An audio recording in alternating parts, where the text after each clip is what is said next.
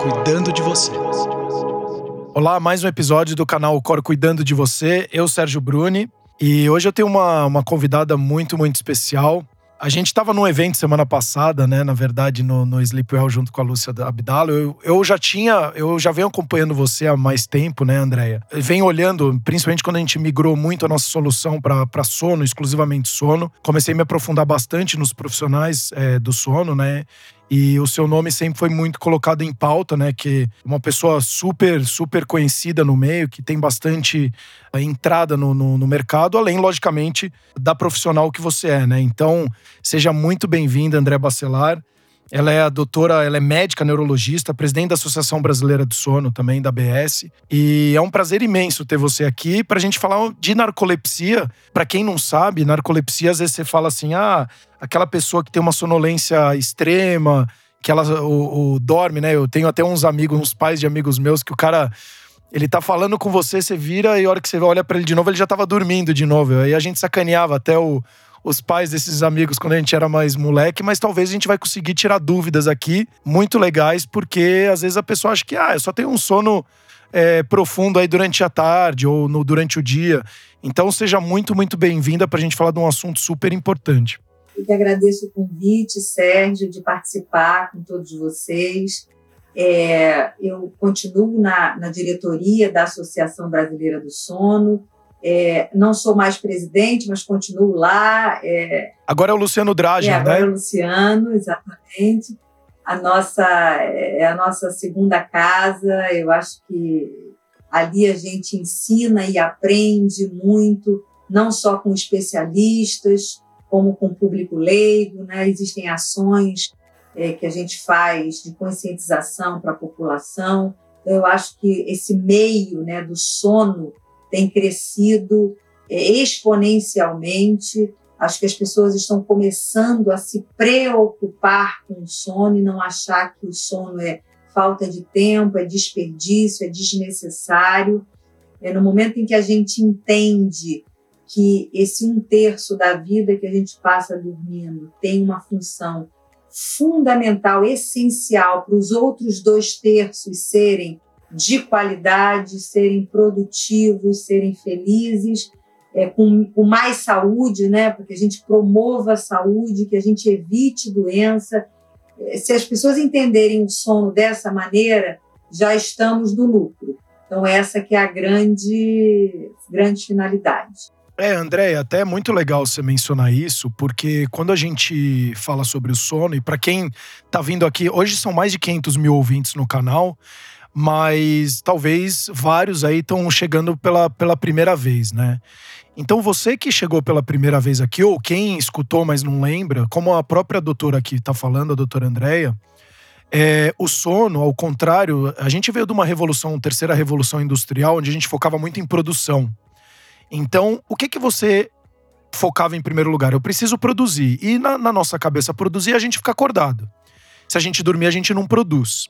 Então tem uma questão cultural que acaba impactando demais na nossa qualidade do sono. E como a própria doutora falou aqui, um terço da sua vida você vai passar dormindo, ou muito próximo disso. Então, o que, que você está fazendo para ter uma qualidade de um, sendo que um terço da vida você vai passar descansando ou fazendo todo o processo metabólico, fisiológico, reconstrução da memória? Dois terços do GH, você aí que de repente está com problema hormonal, ele é produzido durante o sono. A gente cresce durante o sono. Então, de fato, o sono ele tem um, um, componente muito mais importante do que simplesmente você fechar os olhos e falar, eu vou recarregar as minhas baterias ou vou descansar. Não, na verdade, em, em até momentos que você está sonhando, você chega a trabalhar duas, às vezes até três vezes mais o cérebro dormindo do que acordado, por incrível que pareça.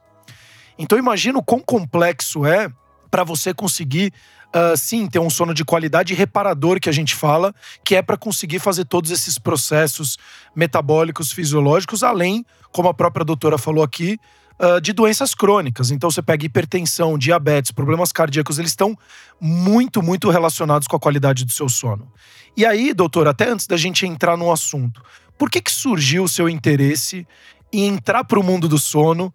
É, que eu acho que é super interessante, né? A gente fala de médicos, a medicina do sono é muito nova, mas, pô, a gente tem uma gama de especializações. Por que o sono? O que, que te gerou interesse? E aí a gente vai entrar numa seara familiar, né? Meu pai e minha mãe se formaram em neurologia, então ambos, meu pai já falecido, mas ambos eram neurologistas. É, eu fiz medicina e acabei fazendo neurologia também. E dentro da neurologia, nós temos né, vários departamentos de especialização, como se fosse uma subespecialização. E uma delas é a neurofisiologia. E na clínica do meu pai, é, ele era um neurofisiologista, trabalhava com eletroencefalografia, né, que é aquele exame que a gente bota os eletrodos para ver a atividade cerebral, que é o que é o exame fundamental para as epilepsias, para o diagnóstico das epilepsias, e o segundo exame que é a eletroneuromiografia, que é aquele exame que a gente é, espeta né, músculos e nervos periféricos, gera um choquezinho, é um exame muito desagradável para quem já fez, mas para que a gente veja o nervo periférico, o músculo, algumas doenças neurológicas periféricas, esse exame é fundamental. Então a clínica tinha isso, né? Já tinha esses exames. E eu ali trabalhando na clínica, vi que a neurofisiologia também tinha um outro exame que, é, que era mais do que o eletroencefalo, tinha outros parâmetros, outras variáveis, e que a gente estudava o sono. Então, em 2000, quer dizer, agora eu estou entregando a minha idade, né? Há 22 anos, eu me interessei e fui estudar e me especializar em medicina do sono. E aí, entendendo um pouco mais, quem é que pode ou que está habilitado a fazer medicina do sono?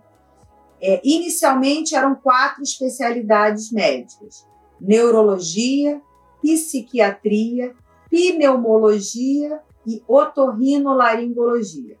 Então, em 2012, a Associação Médica Brasileira reconhece essa área de atuação, essa medicina do sono, em que essas pessoas que são especialistas nessas quatro áreas podem prestar título, prestar prova e virarem médicos do sono com uma habilidade, com tempo de, de, de carga horária, estudo nessa área. E hoje já se inseriu a clínica médica e a pediatria. Então, hoje, essas seis áreas são áreas que têm como área de atuação a medicina do sono. Então, foi assim que eu comecei e aí a gente montou o primeiro laboratório do sono no Rio de Janeiro, que é onde eu, eu milito, onde eu fico.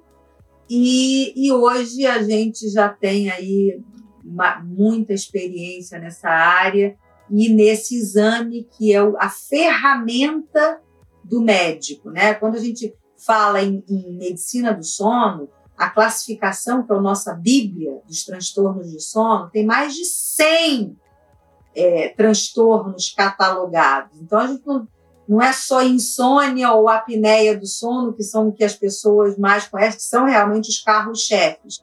Mas existem muitos problemas de sono. E muitas das vezes a gente tem que lançar mão de alguma ferramenta para nos ajudar a excluir ou a confirmar algum diagnóstico e, a partir daí, acompanhar e, e, e evoluir melhor o nosso paciente. É muito, é muito importante você trazer isso, porque quando a gente fala de narcolepsia hoje, por exemplo, que atinge milhões de pessoas ao redor do mundo, mas pô, ainda é muito pouco difundida, né? É, provavelmente também nas empresas, né? Que quem inclusive aqui tá, tá nos escutando, ele trabalha, deve ter algum colega com alguma característica desse distúrbio. Acho que nas empresas você consegue ver bem, porque aí você fica próximo de muitas pessoas e eu tinha, né, eu agora até desse assunto, me, me fez lembrar locais que eu trabalhava, aquela pessoa que vira e mexe estava piscando, é, e você vê que era uma coisa constante da vida dele, e às vezes a pessoa nem sabe o que fazer para e acaba se acostumando e falando: "Ah, dormir é normal, é, eu sentir sono durante o dia é normal", e não é normal. É, né? O sono ele é de fato reparador para a gente poder uh, ter energia suficiente para o nosso dia, porque se a gente voltar lá atrás, a gente dormia para a gente poder no dia seguinte fugir ou caçar, né? Então tinha é, basicamente essas funções do predador.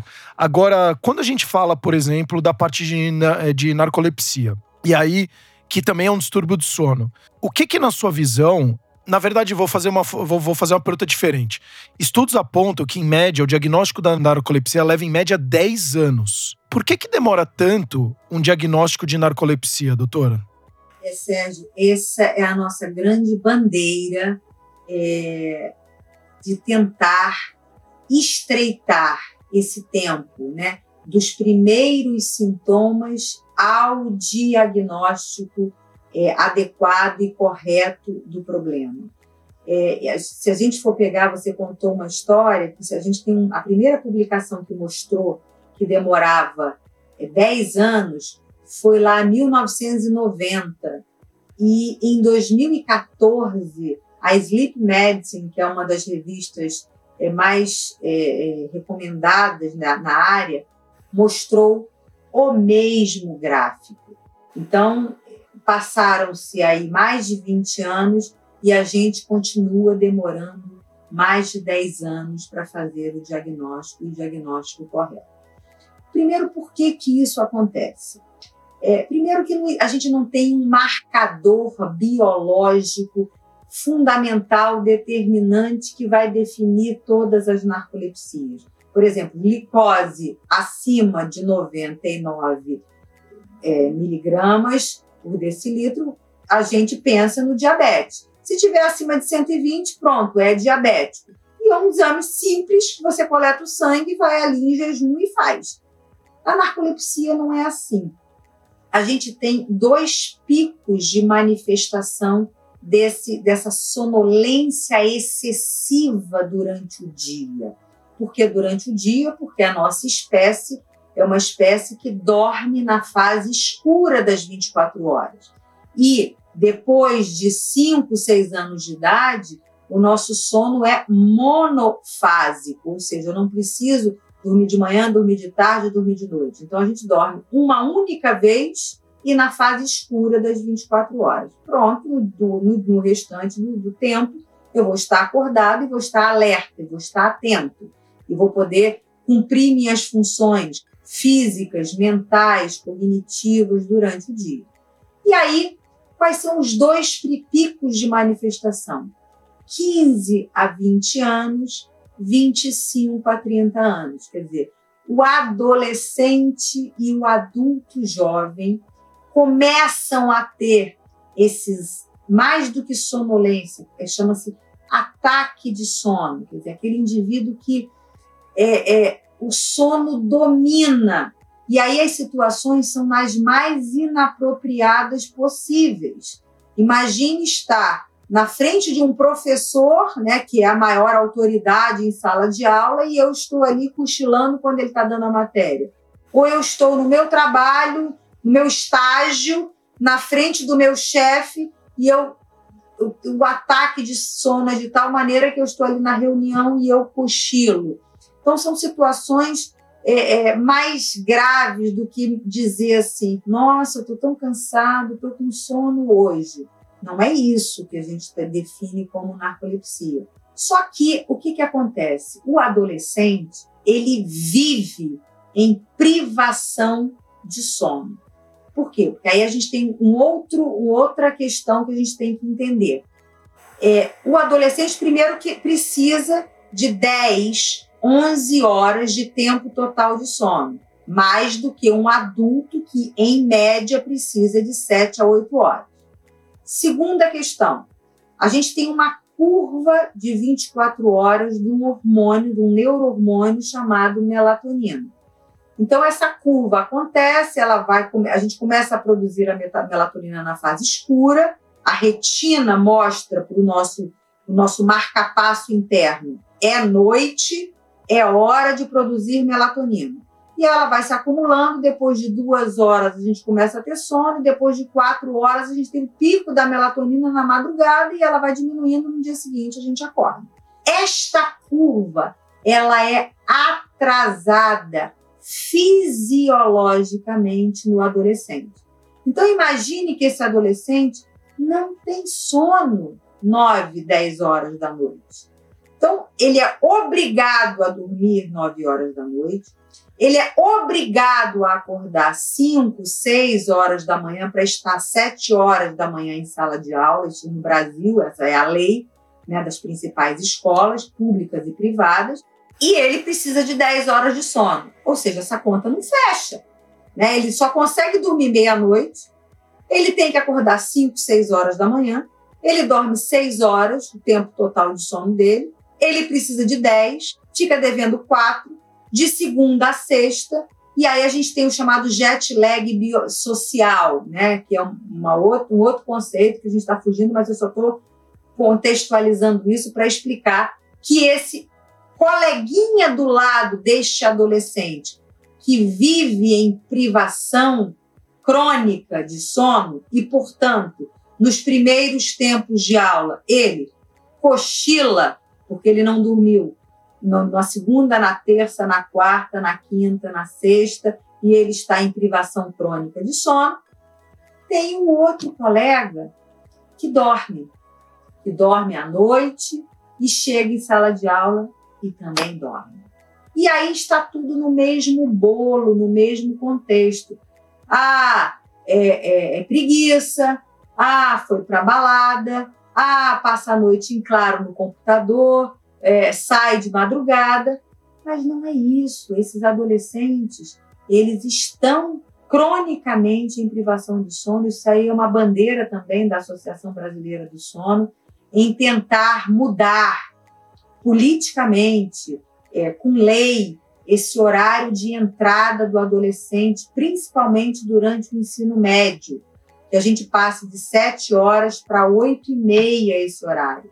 Isso já é lei em muitos países. Não, e Andréia, e é uma loucura, né? Porque olha só, você trabalha na teoria, você tem horário comercial das nove às seis da tarde, mas só que das nove às seis da tarde, você tá levando o seu. Aí deve ter uma questão aí também estrutural nossa, né? De pouco investimento em infraestrutura, em linha ferroviária e várias outras coisas. Não vou entrar na questão política aqui, mas que faz você ter que levar o filho às sete horas da manhã para você poder chegar no trabalho às nove. Então, é uma loucura, porque você vai gastar 40 horas, da, 40 anos da sua vida trabalhando, das nove às seis, na teoria, mas logicamente a gente sabe que no dia a dia a gente acaba trabalhando muito mais. Mas a criança, ela foi ensinada que não, que ela tem que acordar às seis e meia da manhã porque ela tem que estar tá performando às sete horas da manhã na escola. E tendo privação de sono. E aí ela tá tendo privação de sono e você, pai, tá falando pro, pro seu amiguinho, ou pros seus amigos, ou pro médico, que o seu filho tem TDAH, que o seu filho tem dificuldade de concentração. E ainda quem tem condição financeira, coloca à tarde o filho para fazer aula de natação, depois a aula de balé, depois a aula de não sei o que de inglês, depois a aula de espanhol. Então a criança já tá com privação de sono,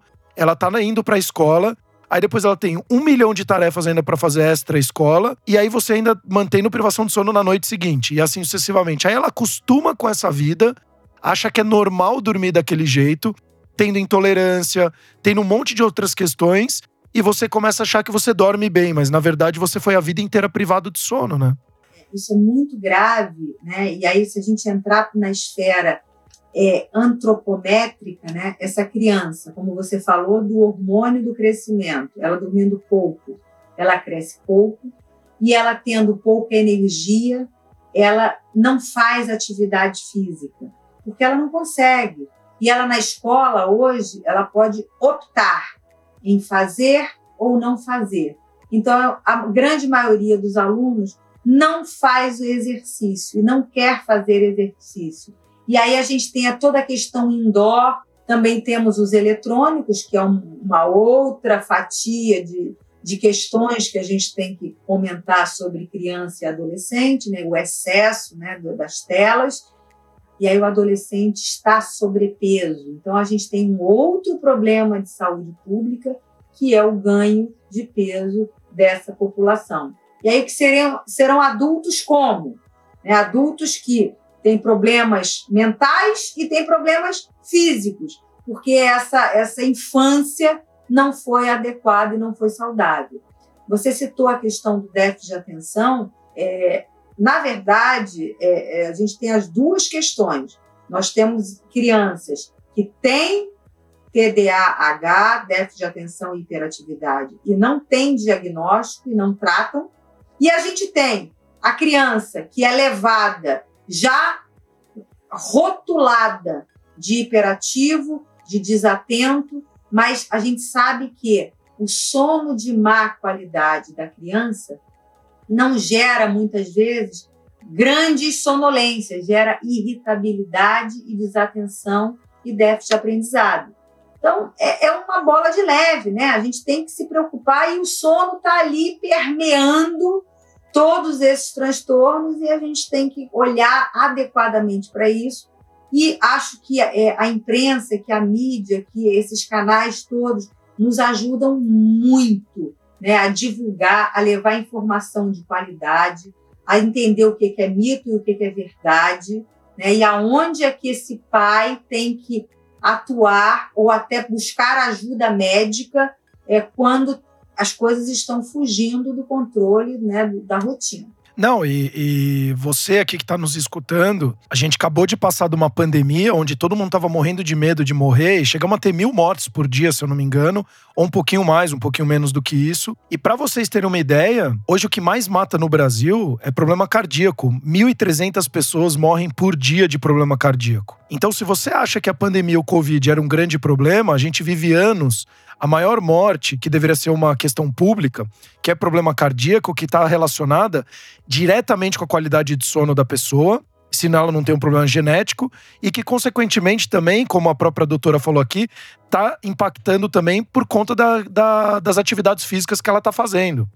Então, hoje, as escolas, inclusive, por essa mudança toda comportamental, nem estão mais obrigando a, a, aula de educação física nas escolas. Antes a gente era visto só como um indivíduo de, de físico, porque era muito trabalho, então você precisava focar no trabalho, na mão de obra, no esforço físico, então só se preocuparam com a questão física. A pandemia veio aí para escancarar pra gente que a saúde mental é tão importante quanto e que você não deve tra tratar o corpo físico de uma forma e o corpo mental, né, a saúde mental separadamente, porque somos um único indivíduo que consiste de saúde física e mental. Muito obrigado até por ter fortificado isso, doutora. E agora a gente está começando a olhar com mais ênfase essa questão da saúde mental. Mas aí são saídas básicas, porque quais são os três principais sincronizadores do sono? Atividade física, alimentação e exposição à luz. Então você que muitas vezes está com um filho que fica o dia inteiro dentro do quarto, mexendo no iPad ou no celular, você está impactando, como a doutora falou, lá atrás na produção da melatonina, porque a melatonina, ao contrário do que vocês acham, ou que a grande maioria das pessoas acham, ela não é o hormônio do sono, ela é o hormônio da noite. E é um hormônio, tá? Então, muito cuidado para você que está se automedicando, comprando suplementação, que, ao meu ver, é um absurdo a Anvisa liberar assim, abertamente um hormônio e não é um suplemento, sendo que inclusive as medidas, elas são muito maiores do que o quanto você precisa ingerir diariamente, que às vezes a pessoa tá tomando inclusive a melatonina, que é um importante marcador para ela, que é o processo dela começar a dormir, e aí ela tá tomando isso como uma vitamina C ou como qualquer outra coisa, achando que isso que vai trazer o sono dela. Então, muito cuidado, porque isso que a doutora trouxe aqui é muito sério. Então, você que tá olhando para questões que você acha que é tão importante quanto, encare o sono como também tão importante quanto, porque ele sim tem um impacto muito grande na sua vida. E como a gente tá falando aqui, quem tem filho, quem já foi criança, todo mundo tinha muita energia, todo mundo era meio dislexo, né? Porque você tem tanta energia, tem tanta euforia e tanto coisas para conhecer durante a vida quando você é adolescente. E hoje, um adolescente que tem muita energia, como a doutora falou, tem os casos que tem TDAH sim, mas vários outros casos, talvez o seu filho que está irritado, ele não te respeita, ele grita toda hora, ele é intolerante. Será que ele está tendo um sono adequado para ter uma relação mais saudável com você e vice-versa? E a pergunta principal aqui, faça uma reflexão você que está nos escutando, se o seu filho não dorme direito, será que você dorme direito? E acho que isso é muito importante, porque às vezes a gente coloca a culpa no filho, mas a nossa casa é muito desregrada e a gente acaba não criando um ambiente adequado para a criança poder ter um sono reparador. Então, obrigado, doutora, por trazer todos esses pontos aqui, porque, como a gente falou aqui, quem antes não olhava o sono e falava, ah, alimentação é o principal pilar, agora a atividade física é o principal pilar, mas se você está tendo dificuldade nessas duas, nesses dois pilares, tenta trabalhar, ver se você tem um sono de qualidade, porque provavelmente, se você tiver um sono de qualidade, a probabilidade de você se alimentar melhor, como comidas mais saudáveis e fazer uma atividade, ser uma pessoa ativa, acaba aumentando substancialmente, né? É, Sérgio, você tocou em alguns pontos bem importantes, né? A pandemia foi realmente um marco é, que primeiro definiu que o nosso grande sincronizador, e nós que vivemos num país tropical, a gente tem luz e luz em abundância. Né? A gente não precisa, por exemplo, comprar uma máquina com 10 mil lux para tomar banho de luz. Isso não, se a gente fosse vender isso aqui, ia morrer de fome, porque a gente tem luz, é só sair e ter luz. O que aconteceu na pandemia é que a gente ficou no cinza. A gente não estava nem no claro nem no escuro. Porque de manhã eu estava indoor e à noite eu estava com luz, luz azul de tela e iluminação de casa.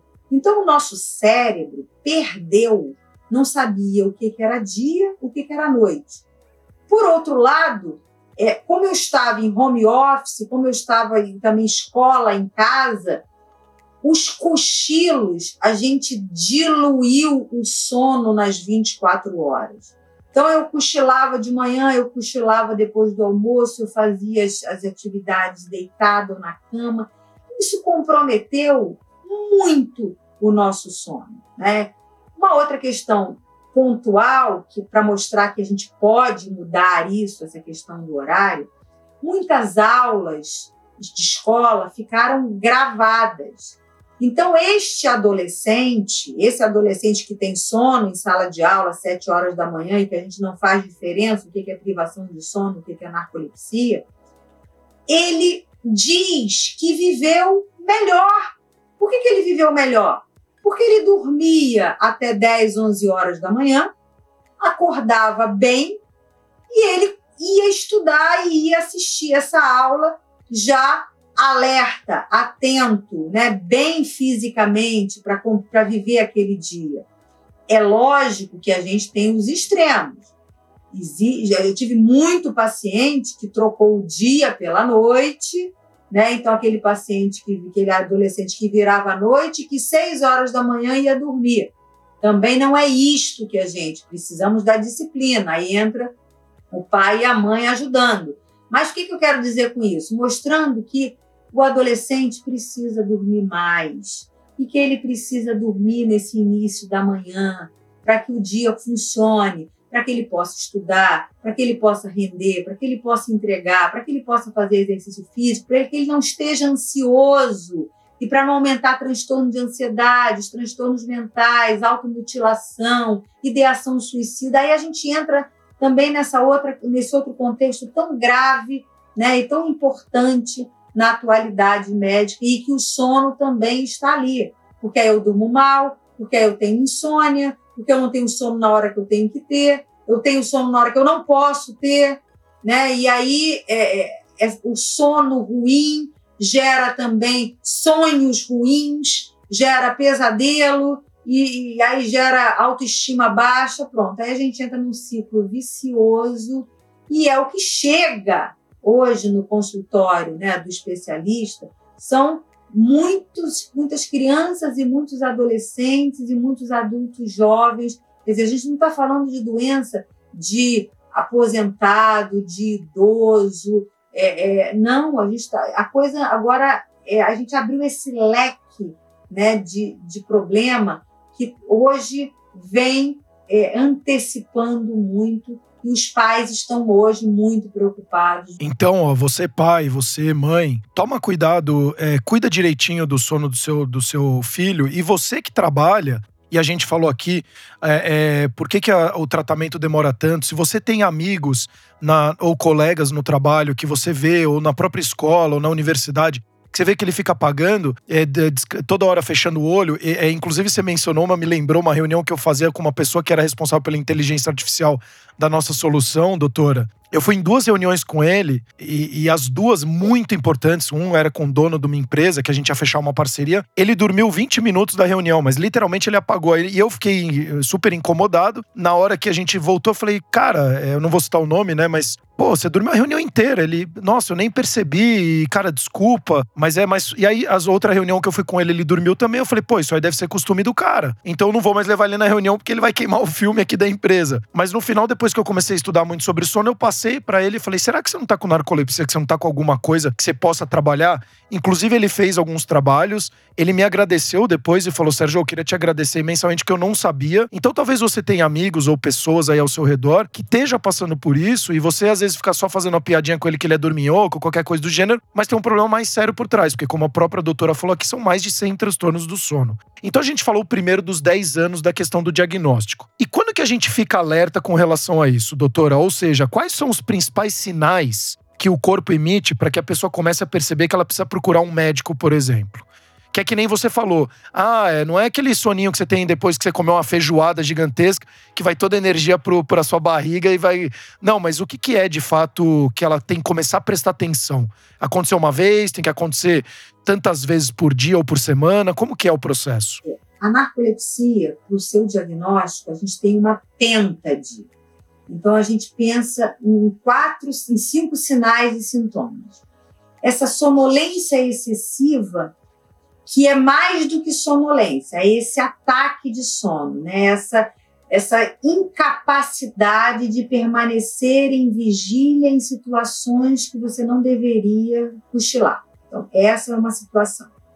Segunda situação, o que a gente chama de alucinação hipnagógica ou hipnopômpica. Traduzindo, quando você vai deitar, a gente demora de 15 a 30 minutos para passar dessa, desse momento da vigília, do acordado, para o primeiro estágio de sono.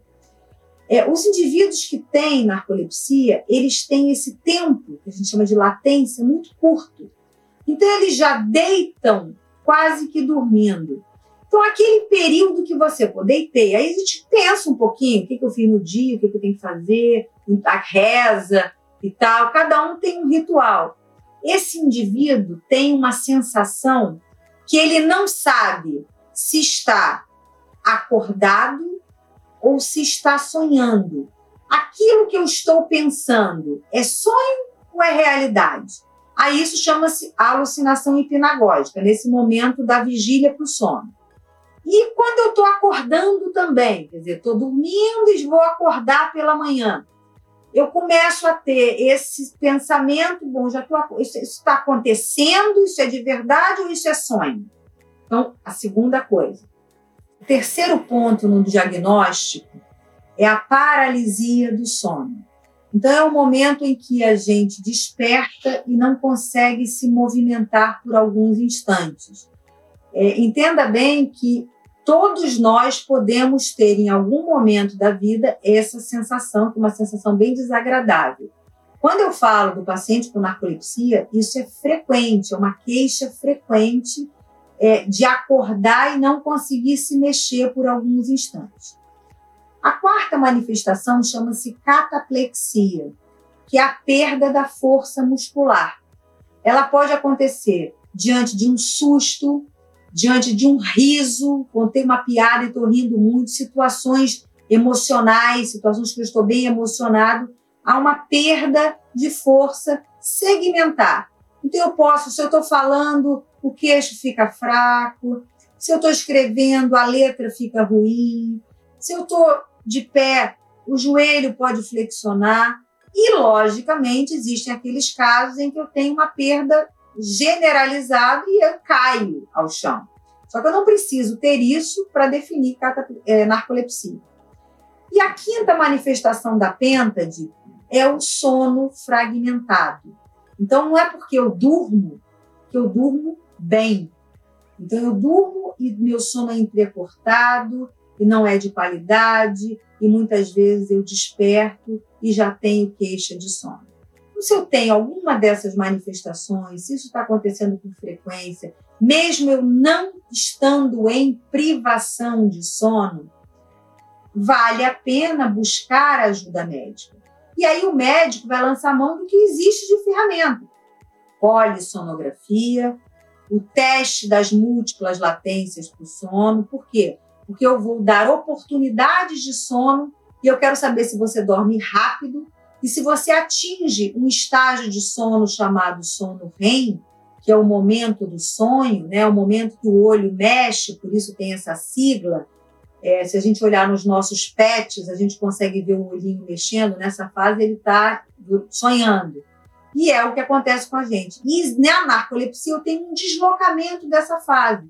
Por isso é que muitos pacientes com narcolepsia, nossa, se eu cochilo de tarde, eu até sonho. Né? Se eu é, dou uma dormidinha, eu lembro de que eu estava sonhando. Isso não é comum. A gente demora uma hora, uma hora e meia, quando a gente começa a dormir, para a gente atingir esse estágio, que é o estágio em que a gente sonha. E esses indivíduos têm isso deslocado. E o exame vai nos ajudar. Existem exames no sangue, exames no líquor, né? A gente tira o líquido que banha o sistema nervoso central e vai pesquisar uma proteína do alerta, que pode estar diminuída. Então, com isso, a gente faz o diagnóstico. O que é importante do diagnóstico? A gente vai ter uma doença neurológica rara, crônica, sem cura. Ok. Só que a gente tem que entender que no momento em que eu sei o que eu tenho, eu vou, primeiro, tratar. Existem medicações, fármacos e tratamento não medicamentoso, quer dizer, hábitos que a gente vai ensinar para esse indivíduo para ele poder viver, viver a vida dele bem. E, logicamente, evitar algumas situações. Eu não vou fazer um esporte radical, por exemplo. Eu não vou trabalhar dando plantão, por exemplo. Se eu preciso ter um sono regular, um sono, dormir todas as noites, já que eu tenho um problema de sono, a gente vai evitar certas coisas. Eu tenho pacientes médicos com diagnóstico de narcolepsia. E aí a gente vai, olha, plantão você não pode fazer. Cirurgia geral de emergência você não pode fazer. Mas você pode ser um excelente médico é, é, clínico, dermatologista, ou, enfim, várias especialidades médicas que não exijam condições de trabalho é, fora do horário habitual. Então, é, é, são essas condições que fazem com que a gente passe a ter uma vida de qualidade. E não, por exemplo, como eu tive pacientes que, que eu fiz o diagnóstico com 75 anos. Um paciente que viveu uma vida e ele não se formou, e se separou, e, e, e foi mandado embora do emprego. Enfim, teve um monte de entraves na vida que poderiam ser evitados. Pacientes com diagnósticos de epilepsia, porque tem essa perda da força muscular, e aí tratam com anticonvulsivante, mas não resolve. Por quê? Porque ele não é epilético, ele tem narcolepsia. Então a gente precisa fechar o diagnóstico. Defeito, todos nós nascemos com alguns. A gente só tem que identificá-los para que a gente viva bem e viva equilibrado e viva às vezes medicado, né? Muitos de nós precisaremos tomar medicações contínuas de rotina. Isso não é demérito para ninguém, né? A gente só precisa é, se encontrar para ter uma vida de qualidade, para poder dar conta do que você gosta, para poder almejar, né? Eu, eu gostaria de viver isso, de fazer aquilo, e você poder conquistar né, as suas aspirações. É, olha, olha quanta coisa interessante. Você falou um ponto aqui, quero enfatizar para as pessoas, que é essa questão do tratamento fármaco e o não fármaco, né? Então, vai ter momentos que você vai precisar tomar o remédio e tem vários e tem outros momentos que você não precisa tomar o remédio. Então, tem que ter essa consciência, porque a gente sabe também que dependendo dos remédios que você tome, hoje as pessoas estão tomando desenfreadamente remédios ansiolíticos, antidepressivos e remédios para sono e 80% das pessoas acabam se automedicando. E isso tem um impacto muito importante, principalmente os bens, os etc., muito grande no seu sistema nervoso central, que pode acarretar em vários uh, efeitos colaterais muito importantes, tá? De questão de Alzheimer e várias outras coisas aí. Então tome muito cuidado com isso. E outro ponto que a doutora trouxe, essa questão de dormir você fechar o olho e achar que você vai dormir em um minuto, dois, não é. Ela acabou de trazer aqui que é comum, acho que você falou 15 a 30 minutos, não é isso, doutora? Isso, exatamente. Então, olha só, se você tiver 15 minutos, 20, 25, 30 minutos para demorar para de fato dormir, você tá dentro do quadro. Então, calma, não precisa, ah, tô 5 minutos de olho fechado e não cair no sono, então eu tô com insônia. Não, muita calma nesse momento. Tem informações de qualidade, como a doutora está trazendo aqui, é fundamental para você conseguir tomar boas decisões. Pessoas com boas informações tendem a tomar melhores decisões. Inclusive, a questão de transtorno mental que a gente está falando aqui, hoje os transtornos mentais, como depressão, ansiedade e outros, ele é uma das principais, se não a principal causa hoje de afastamento no trabalho, no mundo e no Brasil. E isso tem uma diminuição muito grande na questão da produtividade. Então, para você que está nos escutando ter uma ideia, a OMS, né, a Organização Mundial da Saúde, colocou, ela está estimando que a depressão e a ansiedade vão custar um trilhão de dólares à economia global a cada ano em perda de produtividade. E aí, até pensando nisso, quando ela falou da, do fármaco e o não farmacológico, a gente aqui na Alcor, a gente criou uma metodologia, né, um programa que a gente criou o score do sono da pessoa para implementar dentro das empresas, com os colaboradores. E esse algoritmo, a gente consegue fazer uma melhoria do sono em 30 dias, já ter impactos de melhoria do sono para o colaborador e, consequentemente, nos resultados da empresa, é... seja de receita ou então do custo. Então, a gente criou um passo a passo para fazer uma melhoria do sono, mudanças de hábitos da saúde mental, comportamental em 30 dias. Então, se você quiser ter um acesso, clica aqui no link da descrição desse episódio, que lá você vai saber, todo, vai ter todas as informações. É, doutor André, até uma pergunta assim, quando a gente fala de impactos no dia a dia do trabalho. Quais são os impactos, uma pessoa com narcolepsia, quais são os principais impactos que tem no resultado dela dentro de uma empresa, por exemplo? A gente tem que entender que essa pessoa ela não tem nenhum problema de inteligência, nenhum problema de raciocínio, é, nenhum problema de é, entender e ser expert no que ela se propõe a ser. O que ela tem é falta de alerta por determinado tempo. Então, é o que, que a gente tem que entender? Se aquele indivíduo tem o diagnóstico, a empresa sabe desse diagnóstico, e ao invés dele ter duas horas de almoço, ele tenha 30 minutos, 10 horas da manhã. Almoce em 30 minutos e tenha mais 30 minutos de cochilo. E, sei lá, 3 horas da tarde, mais 30 minutos de cochilo. Ele renderá tão bem quanto o indivíduo que não tem a narcolepsia. Por quê? Porque ele tem essa falta de alerta. E aí, essa, essa, essa sonolência, logicamente, vai cair a produtividade, vai aumentar a chance de erros. Erros que pode ser um número a mais, uma vírgula a menos, ou pode ser eu não estou digitando com tanta rapidez. Então, são, são esses erros por falta de alerta. Ou até um aumento, um aumento importante em acidente, né? Quem trabalha em indústria, ou então motorista e assim sucessivamente. Acidentes, acidentes automobilísticos, né? Acidentes com máquinas. É, então, o que a gente tem que entender é que a gente até faz um aconselhamento para que esse indivíduo não trabalhe com uma máquina que possa gerar lesão a si ou a terceiros, né? É diferente eu não digitar rapidamente do que eu é, estar com uma, uma maquita em mãos ou estar pendurado no andaime.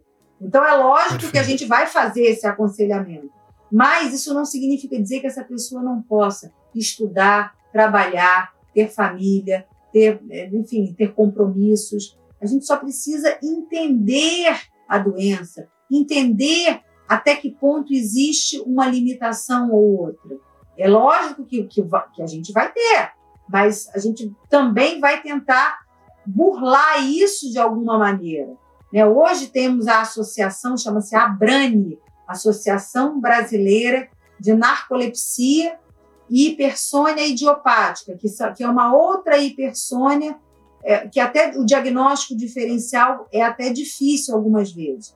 Mas, enfim, para falar da associação, são pessoas que têm o mesmo problema, são familiares que têm pessoas, seus entes queridos, que têm esse problema. E ali, essa troca de informações faz com que as pessoas entendam e tenham segurança de pessoas que já estão em tratamento, pessoas que ainda não fizeram diagnóstico, e ali a gente tem um, apanhado muito importante de informações, é, porque eu estou no meu núcleo. Né? Eu tô, eu tô, aquela queixa ali é a mesma queixa minha. Né? E como é que aquela pessoa já solucionou? Quem ela procurou? Né? Ela faz alguma terapia que a ajude?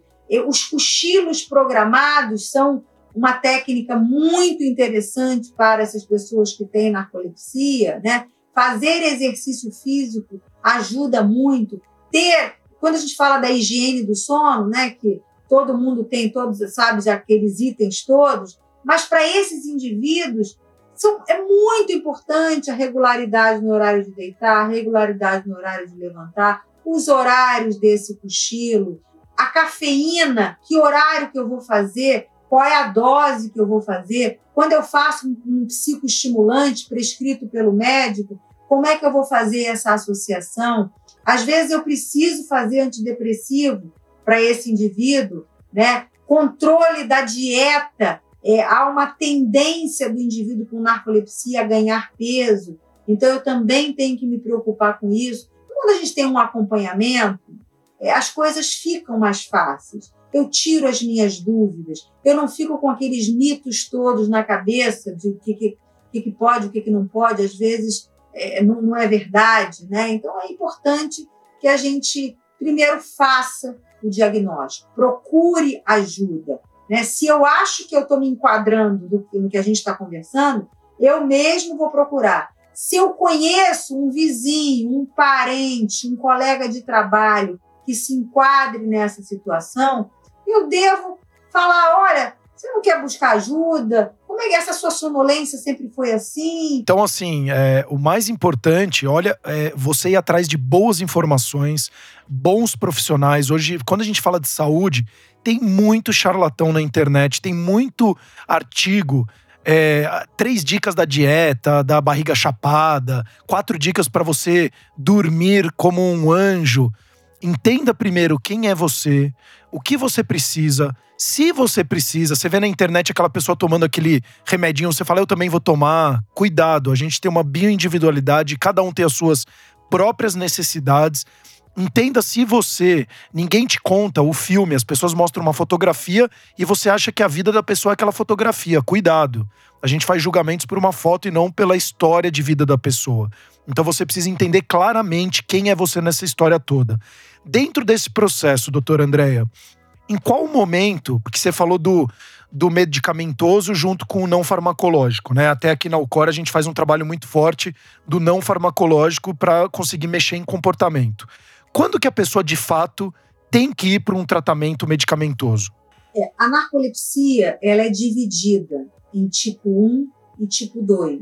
E existem outras hipersônias é, relacionadas também ao sistema nervoso central, que não é, é sono insuficiente, não é dormir pouco.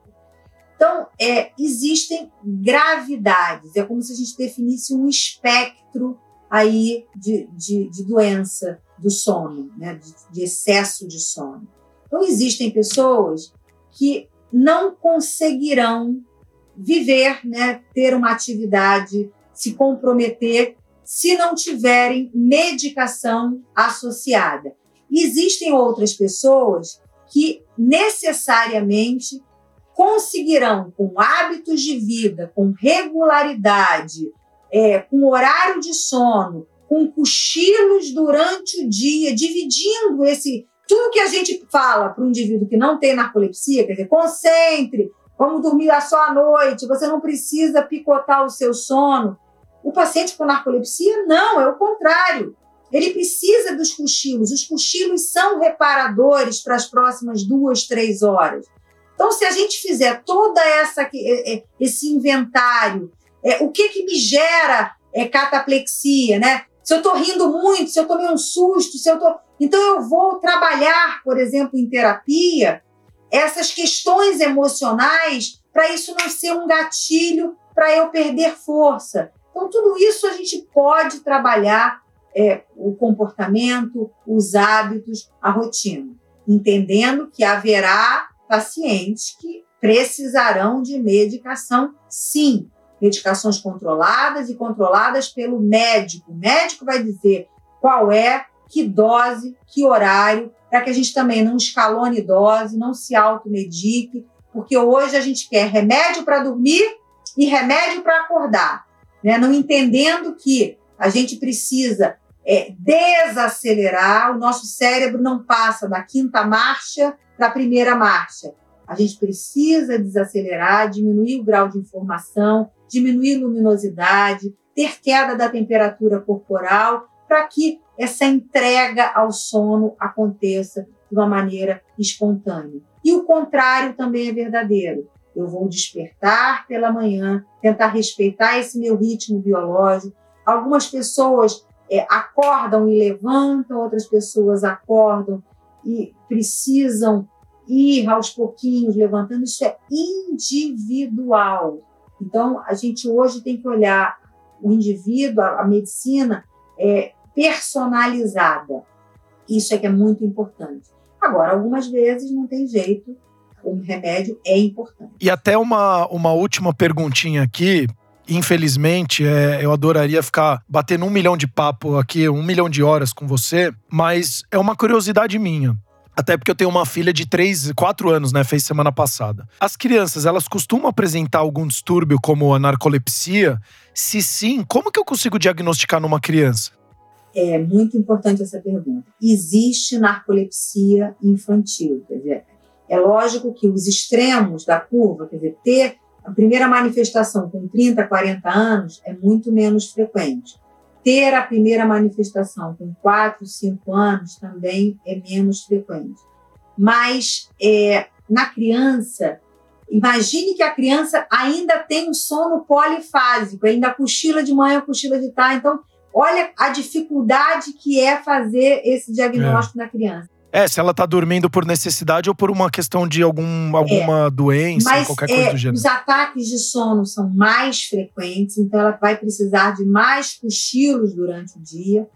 E, e a criança tem uma questão que ela está começando a ler, ela está começando a interagir, né? Essa parte, o desenho, é, a letra, a escrita, escrever o nome, a leitura, o, o livrinho em quadrinhos. Então, a, a tendência é muito facial.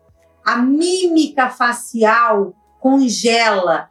Então, é uma forma dos pais perceberem. Essa criança ela está lendo e ela, e ela tem microcochilos, né? É, que às vezes são imperceptíveis se você não está atento ali. Mas ela não consegue ler continuamente, ela não consegue escrever continuamente ela, ela vai pintar e, e ela vai sair, a pintura vai sair do, do, da margem. Então, são formas da gente é, é, sinalizar que essa criança pode ter algum outro comprometimento de sono que não somente a necessidade. Primeiro, então, doutor, eu queria agradecer imensamente é, é, a sua presença. Muito legal o tanto de informação que você trouxe. Eu, particularmente, passei. Eu lembro três pessoas na minha vida que eu acredito que tem narcolepsia, eu tenho quase certeza. É, uma delas, é, é, no meu meio corporativo, era a minha pessoa que trabalhava junto comigo, e eu vi bastante isso, e outra de um meio social, familiar e amigos. E às vezes virou muito motivo de piada, ou então brincadeira, é, mas só que você nunca foi atrás, e a própria pessoa às vezes não vai atrás, achando, ah, eu durmo assim, tá tudo bem. Mas olha o quanto de, de clareza que você traz e o quanto que poderia ter impactado ainda mais positivamente a vida dessas pessoas se elas tivessem sido tratadas como você mesmo disse, não com 70 anos, 60, 50, mas de repente com seus 20, 30 anos e hoje elas com 60, 50 provavelmente estão sofrendo com isso, né? Então, é, você que está aqui nos escutando, olha o tanto de informação. A gente hoje está numa, numa fase, eu acho, maravilhosa da, da, nossa humanidade, que é a gente falar da nossa vulnerabilidade, a gente mostrar é, coisas ao nosso respeito que não é visto mais como uma fraqueza, que antigamente, na nossa época, né, doutora? Era, era colocado, ah, se a pessoa faz terapia, ela é fraca emocionalmente. Se a pessoa olha isso, não, muito pelo contrário. Se você faz o, você não vai no personal trainer fazer atividade física, você vai no psicólogo cuidar da sua saúde mental também, tá lindo, maravilhoso. Você não tem que ir no médico só quando você tá mal. Você pode fazer um acompanhamento para você fazer trabalhos preventivos. Nunca esqueça disso, porque isso pode mudar a sua vida para muito melhor. Às vezes você tá num ambiente que ele é confortável para você e conhecido, e você acaba tendo medo do desconhecido e não vai atrás de boas informações para tomar melhores decisões, primeiro para sua vida. Não esqueça de cuidar da sua vida em primeiro lugar. Se você de fato quer depois cuidar de um filho, de um amigos ou de um colega, primeiro cuide da sua saúde, da sua saúde física e mental, para você poder impactar melhor outras vidas. Doutor, eu queria que você, fazendo um compiladão de tudo isso, o que, que a pessoa pode começar a fazer hoje para já é, encontrar esse tipo? Acho que a gente trouxe o que ela, quais são as características, mas se você pudesse resumir em poucas palavras ou bullet points aqui, o que, que a pessoa poderia fazer hoje para ela conseguir ter uma vida melhor, caso ela ache que tem narcolepsia ou que ela conheça alguém que tem narcolepsia? Eu acho que quando a gente fala em cronotipo, a gente está falando em como é o meu sono, a minha necessidade, o meu horário que vai me refazer para o próximo dia. Perfeito. Então, cada um tem que se conhecer. No momento em que eu era de um jeito e hoje está diferente, ou hoje eu preciso, durante o dia, me recolher algumas vezes ou me pego necessitando de cochilos, significa alguma coisa está errada. Pode até ser que eu esteja privado de sono e eu tenha que dormir adequadamente à noite, ou não. Então, a primeira questão é: durante o dia, eu não preciso dormir, eu não preciso cochilar. Mesmo em situação monótona. Se está monótono, eu vou ficar incomodado e vou fazer outra coisa. Não vou dormir. Se eu estou precisando dormir, a gente pode pensar em um monte de coisas. Logicamente, não estou falando que é narcolepsia. Você pode ter apneia do sono, você pode estar deprimido, você pode estar com hipotireoidismo, você pode ter um monte de outras questões, excesso de remédio, tenha que tirar remédio, enfim. Mas o que eu quero dizer é que dormir durante o dia, a exceção, cochilo, que é a sesta, são 30 minutos, cochilo não é uma hora, uma hora e meia. Após o almoço, se isso é um hábito, se isso é regular, ok. Não sendo regular, eu não preciso dormir durante o dia. É, então, pô, sensacional. Assim, muito, muito obrigado de novo. Uh, sempre eu gosto de enfatizar, vá atrás de boas informações para cuidar da sua saúde, para você ter mais longevidade com qualidade de vida. Doutora Andréia, é, agora é, para todos aqui que estão te conhecendo, ou já te conhecem, ou estão te conhecendo pela primeira vez, aonde que as pessoas podem te encontrar? Bom, eu trabalho no Rio de Janeiro, né? Logicamente, pós-pandemia, a gente está também com atendimentos online, né? A teleconsulta também existe isso mas é, eu, o telefone da clínica é 21 2574 1650 ou na, no meu, na minha rede social, arroba Bacelar. Perfeito. E a clínica é Andréa Bacelar também? É, a clínica é Neurologia e Sono Clínica Bacelar. Perfeito. Procurar por Clínica Bacelar. Então, se ó, você que está escutando, se tiver algum problema, a doutora Andréa vai estar tá super aí à disposição para poder ajudá-los em algum processo, tanto na sua, na, durante o seu dia, como também durante a noite, porque é, a gente não é um botãozinho que liga e desliga. Então, para você ter uma boa qualidade de sono, provavelmente você também precisa ter um dia com mais qualidade para aumentar a probabilidade da qualidade da, de um sono muito mais reparador e que vai te ajudar muito, inclusive esse looping do dia seguinte e assim sucessivamente. Doutora, de novo, muito, muito obrigado. Não deixe de nos seguir no nosso canal. Hoje são mais de 500 mil pessoas escutando os nossos, os nossos episódios. E com a sua ajuda seguindo o nosso canal, passando para amigos, familiares, você também vai ajudar o canal a crescer mais e a gente ajudar mais pessoas. Até os próximos episódios, o Cor cuidando de você.